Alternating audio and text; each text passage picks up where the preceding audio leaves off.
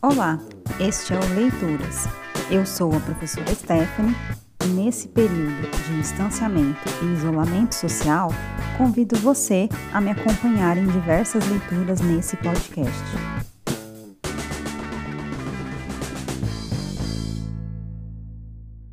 A leitura que eu vou compartilhar com vocês hoje pode parecer estranha, porque é um dicionário.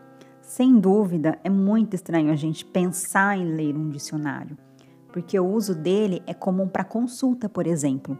A gente consulta nele uma palavra que desconhecemos, ou então a gente busca verificar um determinado significado e uso da palavra.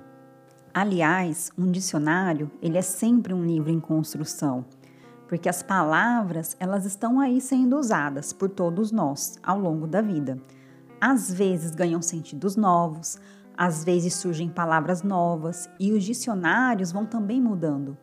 Isso é tão interessante que tem gente que estuda o processo de se produzir um dicionário, compara dicionários de diferentes períodos da nossa história, investiga o significado das palavras em diferentes dicionários para ver como cada um explicou determinada palavra.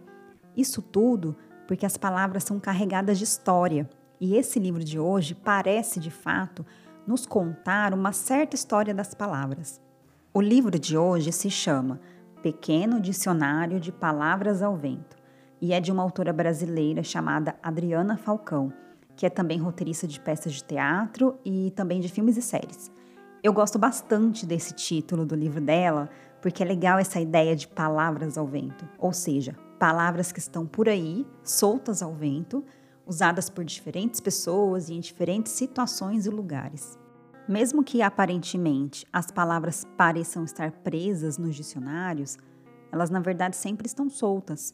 E esse dicionário da Adriana Falcão apresenta algo comum em todo o dicionário, que é o fato de apresentar vários verbetes, ou seja, apresentar várias palavras e seus respectivos sentidos, mas, ao mesmo tempo, ele é também diferente dos dicionários que a gente conhece.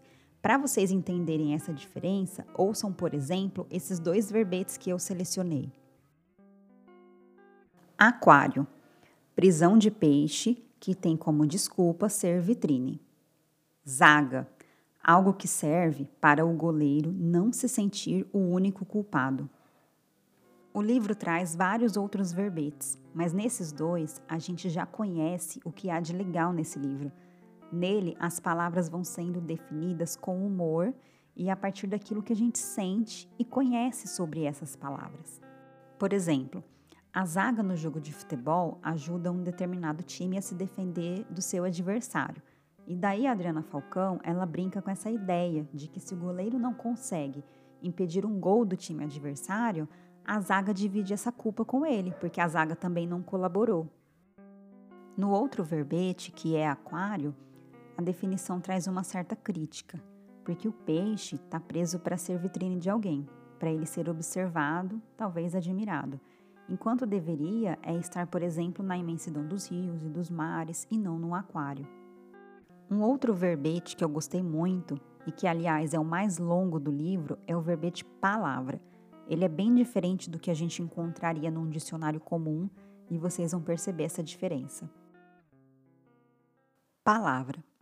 As gramáticas classificam as palavras em substantivo, adjetivo, verbo, advérbio, conjunção, pronome, numeral, artigo e preposição. Os poetas classificam as palavras pela alma, porque gostam de brincar com elas e para brincar com elas é preciso ter intimidade primeiro.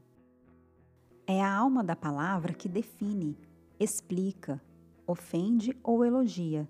A palavra nuvem chove, a palavra faca corta. A palavra palavra diz, prova é uma palavra difícil. Carinho é uma palavra que falta. Miséria é uma palavra que sobra. A palavra óculos é séria, cambalhota é uma palavra engraçada. Existem palavras doces, goiabada, bombom. Existem palavras imóveis, montanha. Existem palavras cariocas, corcovado. Toda palavra tem a cara do seu significado. A palavra pela palavra, tirando seu significado, fica estranha. Eu espero que vocês tenham gostado da leitura desse podcast. O livro Pequeno Dicionário de Palavras ao Vento, da Adriana Falcão, é para ser lido por todos nós em qualquer idade, para que a gente não esqueça da força que as palavras têm e também para a gente sempre dar espaço à imaginação, à poesia e assim dar vida às palavras como essa autora fez. Abraços e até a próxima!